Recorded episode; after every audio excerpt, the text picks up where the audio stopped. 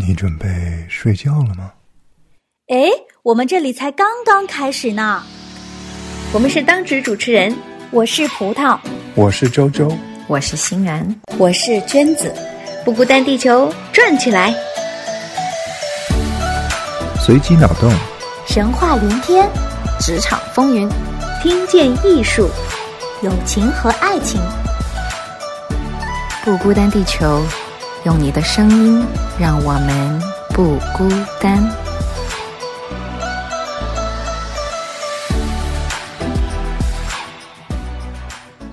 Hello，大家好，我是小白。估计啊、呃一直在听《不孤单地球》的朋友们也知道了我，已经来过很多次了。如果你还不知道我的话，那么恭喜你，今天第一次了解我这么美丽的声音。但是今天的同时呢，我们也有另外一位美丽的 Claire，然后还有我们的老朋友葡萄小姐来加入我们今天的谈话。Hello，大家好，我是 Claire。Hello，大家好，我是葡萄。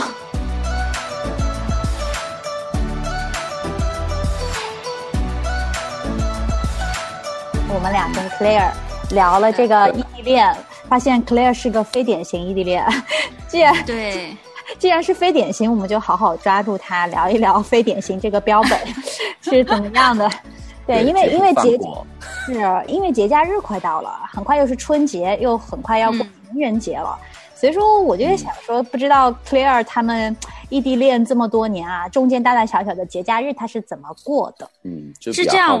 对，我觉得我可以先先讲一下这个，就是前提，就是为什么刚才葡萄讲说我们是一个非典型的异地恋，因为就是我们我们所有相处的状况，我们异地已经呃三年了，所以三年之间，我们所有异地恋的这种呃经历也好，或者是说我们两个的状态，嗯就是不是大家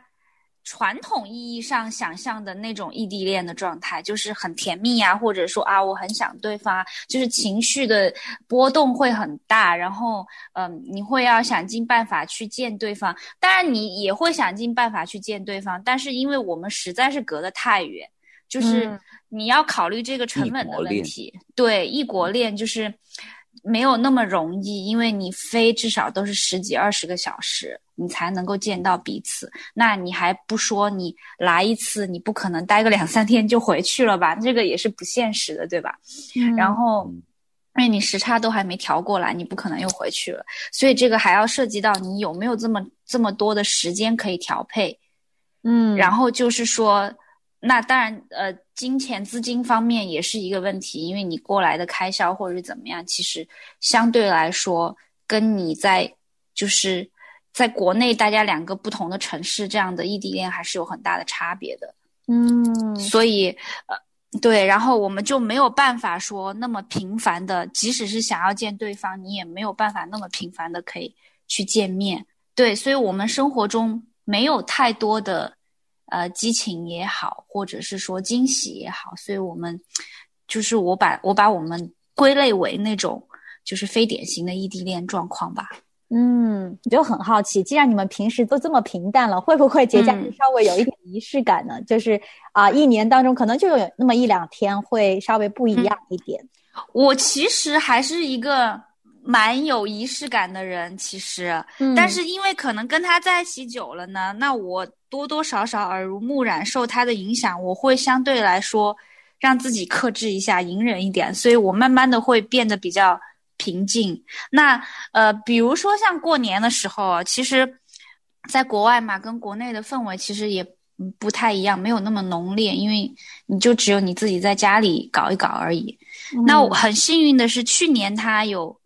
刚好就是疫情刚开始的时候，过年的时候他有刚好飞过来，所以我们去年是呃三年里面唯一的一年在一起过的年。哦，哦，对，很很奇怪的是，我回想了一下，其实他在的时候，我们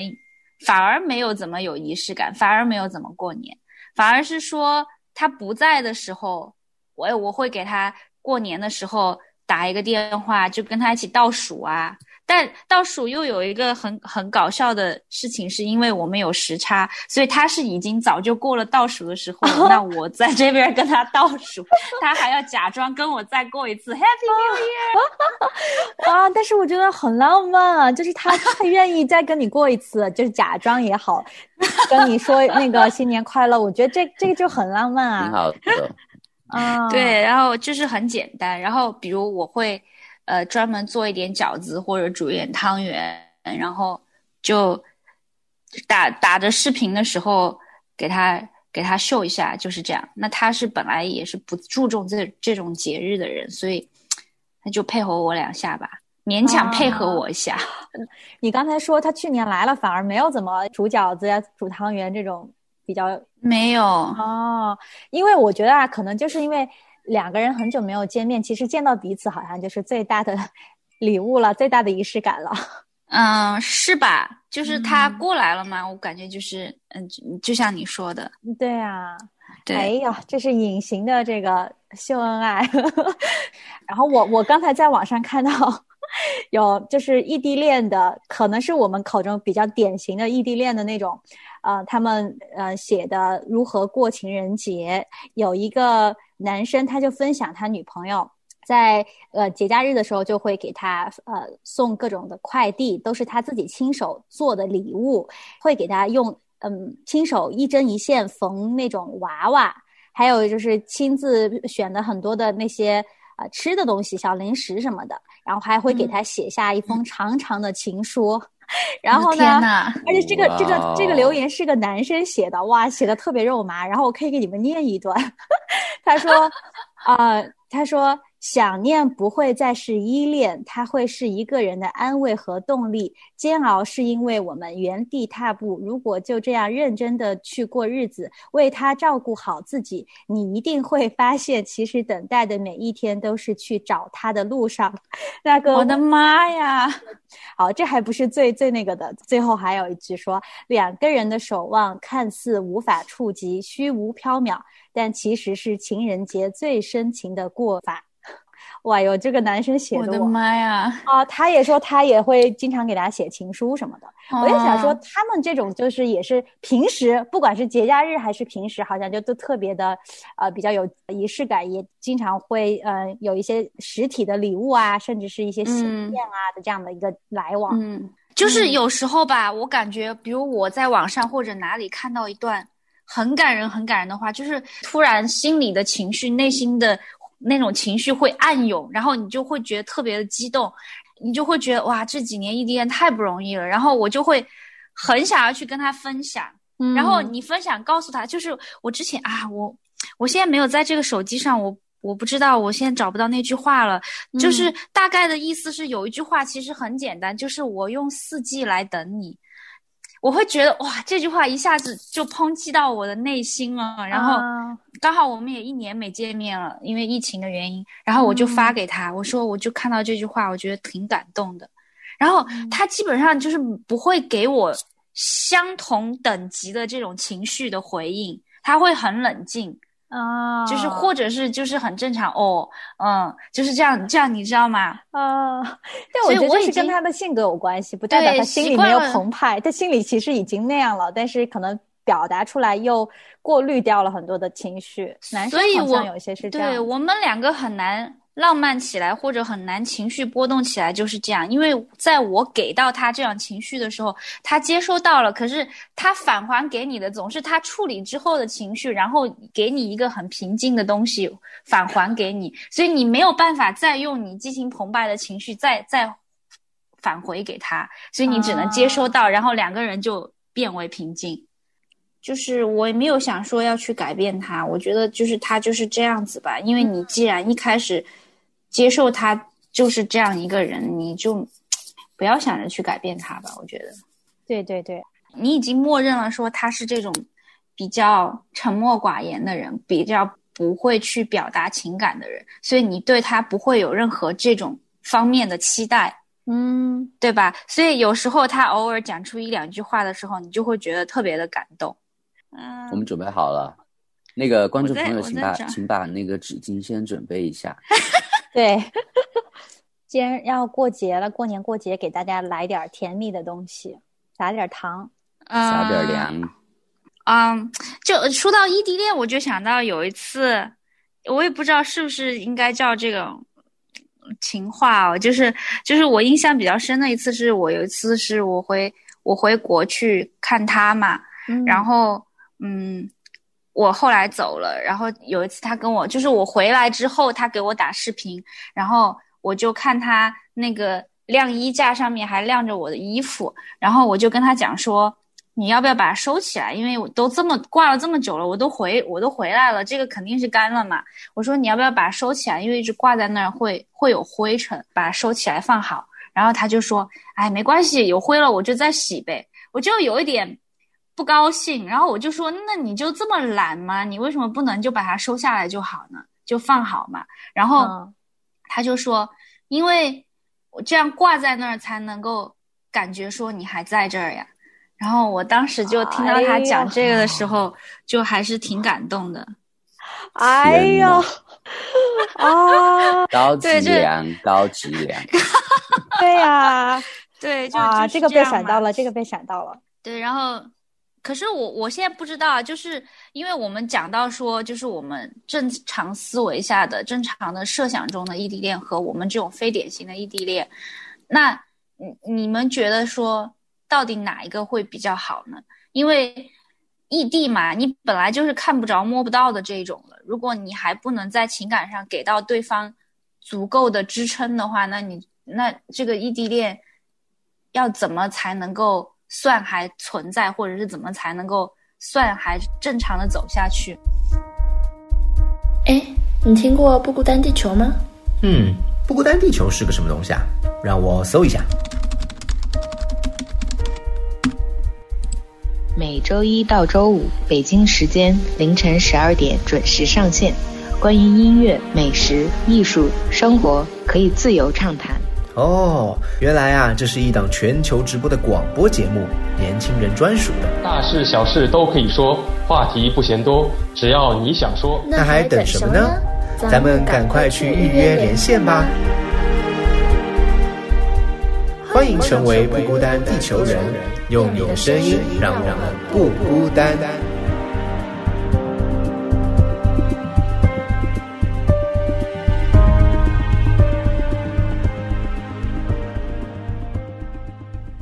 呃，就我自己啦，我我还是嗯。希望，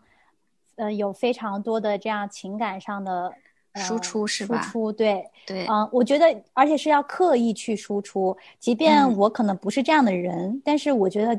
既然两个人已经在这样一个异地的现实里面，嗯、肯定要去努力做一些东西的，就是要刻意去做，要逼自己去做，不是说啊，我我反正都嗯不是这样的人，我没有这个习惯。那这样的话，毕竟两个人这么远，如果还没有，就像就像刚刚 Claire 说的，如果还没有这样的情感的一些呃输出，没有一些仪式感的话，我觉得好像这个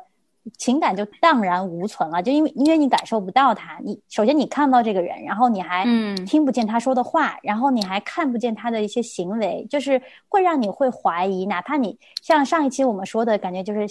上一期我们这个标题我给他起了一个呃，知道我在你心里。就是，嗯。虽然有这种感觉，好暖哦，对，但是其实很多时候我们人是需要通过外界的一些呃反馈来肯定我们的这种感觉，不然人还是会有不安全感的嘛。其实跟我们我跟小白之前讨论过一期，我们呃跟另外一个女生讨论过线下和线上的恋爱。也是有点相似的，我们也是觉得好像恋爱没有办法仅仅停留在线上，就是网恋那种见不到人啊、不了解这个人的一些呃喜怒哀乐，也不了解这个人喜欢吃什么，就是感觉非常虚空的一种感觉。如果异地恋还有一点不一样，是因为因为你们在线下已经有了感情的基础，但是呢，现在不得不进行这种线上的恋爱。啊，我觉得那就是要刻意的去营造一些回忆，刻意的去多做一些努力吧。啊，我不知道小白这种成熟男性怎么看这个问题的。呃，我是觉得，呃，呃，就是 couple 之间的感情的呃性格有呃有关联啊。呃，我嗯我的意思就是说，嗯、需要去呃，探讨你们两个是属于哪一种情感型的人。就是之前我们好像也有说过，每个人大概有爱的爱的语言有五种。对，嗯呃，我觉得没有一个特定的公式，或者说一定就要像，嗯、你刚才说的，要刻意的去输出一些情感。嗯、当然，我觉得大部分，呃，异地呃恋的话，我觉得是需要做出你刚才所说的那些呃东西的啊，因为你是站在理性的角度去分析了这个恋爱关系和情感需求，所以说，呃，我觉得你刚才说的那些也是我觉得嗯是对的，而且我突然想到，就是说，呃，我们本来可能文文化里面的一些东西，就导致了我们比较的内敛，呃，对，比较的不怎么愿意去抒发情感。我觉得这这一点是，呃，我从西方文化可能学到，我觉得是，嗯，作为一个人类来说，我觉得是比较好的一方面，就是说应该去多的去用语言，因为语言是有力量的啊。我们圣经里面也说语言是语言是有力量的，所以说，嗯嗯，你平时说的话，呃，和朋友之间表达的情感，和爱人之间表达的情感都是有力量的。所以说，嗯，我觉觉得需要刻意的去说出一些很甜蜜的话，然后让彼此，呃，感觉到有需要到彼此啊，嗯就是这样子。然后我觉得刚才 Claire 说的那种模式，如果是就是我 personally 的话，我我可能是接受不了，完全就是如果没有任何给我反应的那种，真的就真的只能相见于江湖。相忘于江湖。呃，是是这么想啊，就是其实我们伤心的点不在于他说没说什么话，呃，我也知道他是这样的一个性格，我也理解他。嗯但是既然我用我的爱来包容你的这个性格，但是为什么你不能好像用你的爱来刻意的做一些我喜欢的事情？就像我们刚才说爱的爱的爱的语言嘛，那既然你的语言是你要通过一些言语或者是呃陪伴或者是礼物，那我知道你是这样一种这种方式的话，我愿不愿意为你来做一些不是我的表达方式，但是你可以接受到的表达方式？我觉得是这颗心是我们看重的，不管是男生女生，嗯嗯。我我是觉得说啊，就是嗯，我也在回想嘛，就是整个我们的经历和过程，其实我也没有跟他真正的呃诉求过，呃告诉他过我的这种情感的诉求，所以我们两个其实嗯每天都会都会讲话，每天都会打视频，但是我们聊的都是生活琐碎，其实很少会有就是真正的聊到我们内心的东西。嗯对嗯，所以他可能了解我们了解到彼此的更多的是彼此的生活日常，但是很少去关注说彼此内心真正需要的东西是什么，或者内心真正在想的东西是什么。可能他也真的没有怎么在想吧，我也不知道，因为他他是那种我如果不主动去跟他沟通交流，或者是问他的话，他一般是不会主动跟我讲他的这些事情的。嗯嗯对，嗯但其实我觉得这种状态，你说好不好呢？其实你不用花那么多精力和时间去，嗯，在意说，呃，我们彼此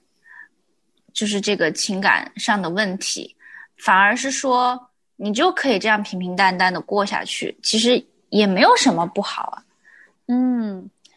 嗯，对，我觉得有很多人现在都是这么想的，也是这么过的。因为我们之前有一期节目是谈你是选择平平淡淡的爱情，还是轰轰烈烈的恋爱？就是有有两边都有人选，就两边都各有好处。我觉得没有对错吧，对就是个人选择。对，嗯，对对，嗯，就是你要知道自己的内心深处，你是不是渴望有一份更深层次的连接？如果你有这样的需求，我觉得你是要，嗯，大胆的跟他沟通说出来。但既然如果你觉得嗯现在这样，你也是觉得非常好，非常的呃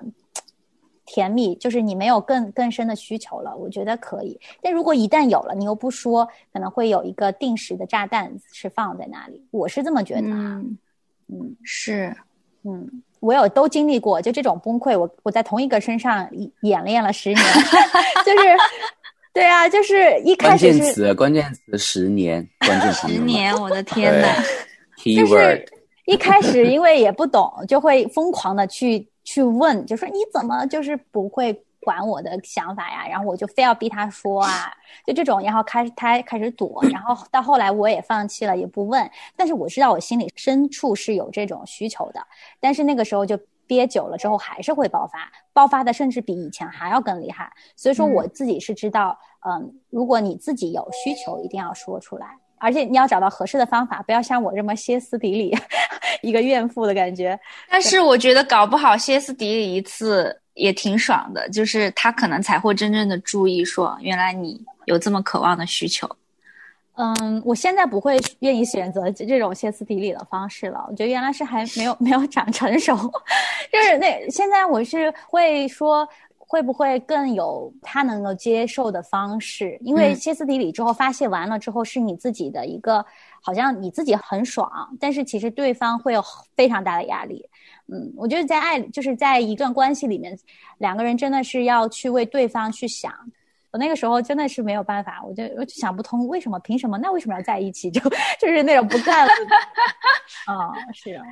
我突然想到，就是你刚刚才说，就是一个人很难去改变对方，但是你又提及说，如果你是真的爱对方的话，你其实是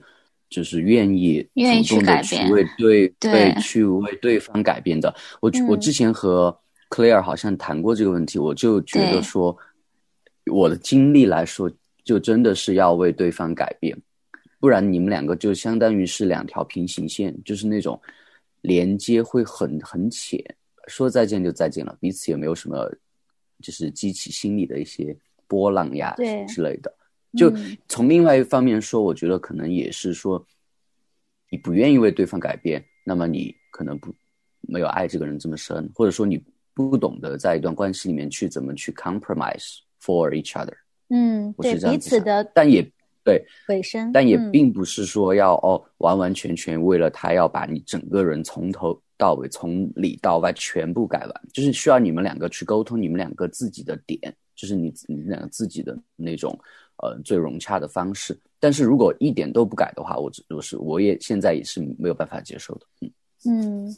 还有一个点就是。嗯、呃，从我们的信仰角度来说的话，就这个问题，其实可以看到的是，我们人很多时候是自私的，我们可能是只看到我们自己的需求，但是，嗯，那对方怎么改呢？那我都都要为了对方去改，可能不一定我改的那个点是好的。对吧？因为是、嗯、是对方的一个一个可能比较自私的一个诉求或者怎么样，所以说有的时候我们改的这个方向一定要有一个标准，双方都有一个共同的信仰。比如说像现现在我跟我老公，我们俩就都呃信基督教嘛，那我们俩都知道基督教圣经里面教导的很多的东西，嗯、那我们都一起去认可这个价值观。我们改的方向也是说神只是我们人应该是怎么样的，怎么样去爱一个人，怎么样夫妻二人在这个婚姻里面互相的委身，就是。我们都认可同一个价值观的时候，我们去改的这个方向就不会说啊、今天因为我的喜怒喜怒哀乐，因为我的喜好，我让你变成这样，明天我让你变成那样，就不会，就是它是一个非常恒定的一个价值观在这里摆着。嗯、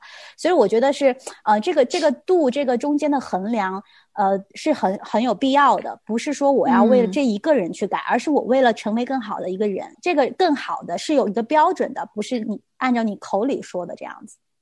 哦，这个这个点非常的好。嗯，我觉得就是真的应该是这样有一个标准。嗯，是的，是的，因为人很多相处出现的问题都是因为自己的比较呃偏见啊，或者很多的问题。嗯，如果你两两个都知道，对，那我就突然想到，我曾经有看一本书，就是书里有讲说，就是我们有讲到说，现在近几年比较流行说，我们来写啊、uh, mission statement。比如你要开一家公司的时候，你要给这个公司定一个 mission statement、嗯、啊，就是对目标有点像，对，就有点像目标，你的你的愿景也好，那你就是你的所有公司的宗旨和你的目标、你的方向就都会围绕着你的这个 mission 去做，嗯、对吧？那不仅仅是 business 需要，我们人自己的一我们自己的人生，我们也需要给自己有规划，我们也要需要给自己设定这种 mission statement，那这样才。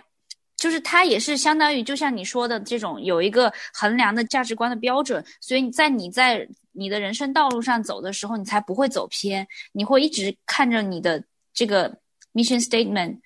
你会有一个相当于是一个引导也好，或者是一个一个方向也好。那不仅仅是这样，那两一段关系里面、感情里面，其实也是需要 mission statement 的，就是你们大家一。一起去商量和制定这个东西，它是一股凝聚力，可以把你们的感情凝聚的更好。那在你们要吵架或者是有分歧的时候，那这个时候你们要想想你们自己定下来的这个 mission，那大家才会冷静下来思考，说原来这是我们共同的方向。那我们要怎么去调整这个东西？就是你才不会走偏，不会让对方觉得说。我很委屈，我为你牺牲了，我为你改变，也不会是让你自己觉得说，哦，我会我很委屈，我为你改变了这么多，怎么样怎么样？所以这这个，我觉得这个是很有必要的。就是感情两个人在一起，如果是从长远的打算，我觉得其实可以去讨论这个 mission statement 的。嗯，对对对对对，是的，是的。而且它不是说你制定好了，就是因为你不可能想那么全面嘛。就是你一定是在两个人相处的过程中，你的人生的发展过程中，你会对他做出一些略微的修改，或者是让他越来越详细。嗯，所以这样你们才能够就是更好的去发展。我觉得就跟经营公司是一样的嘛。嗯，是的，是的，是的，其实就是，嗯，听起来它很好像很大，落实在我们生活中的实处，其实可以非常的具体啊，就是包包括我们节假日，比如说我们就规定每一个呃情人节，我们要给对方写一封情书或者怎么样的，那那两个人都去去坚持做这样一个共同制定的一个计划，其实长而久之是非常有利于我们感情的发展，就是可以到非常具。体的地方。是，嗯。好吧，那我们今天从这个节假日开始聊，然后聊了很多的其他的东西啊。其实我们无非就是想说，不管什么样的感情的状态，异地恋也好，还是两个人在一起也好，啊，我们要怎么样彼此的这个感情更加的甜蜜，更加的好，两个人关系可以发展的更长久。嗯，我们讨论了很多东西，还有很多值得我们探讨的。那我们就留在以后的节目里面，还经常请 Claire 可以来做客。好的，好吧。嗯，那就谢谢听众朋友们今天来收听《不孤单地球》，谢谢，谢谢大家，拜拜，拜拜。黑夜将过去，未来不再迟疑。牵起我的手，你给我勇气。曙光渐鲜明，点亮前方路。我展翅高飞，你给我信心。只要相信，相信就有奇迹。挥动星星的翅膀。随着梦想起飞，相信有爱就有奇迹，不轻言放弃，只要打开眼睛，手牵手一起就不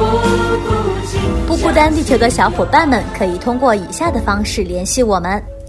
电邮地址不孤单。at 良友 dot net，拼音不孤单 at 拼音良友 dot net，短信号码一三二二九九六六零二二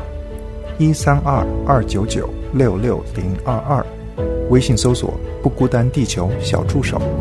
欢迎大家订阅、转发、点赞我们的节目，并给我们留言。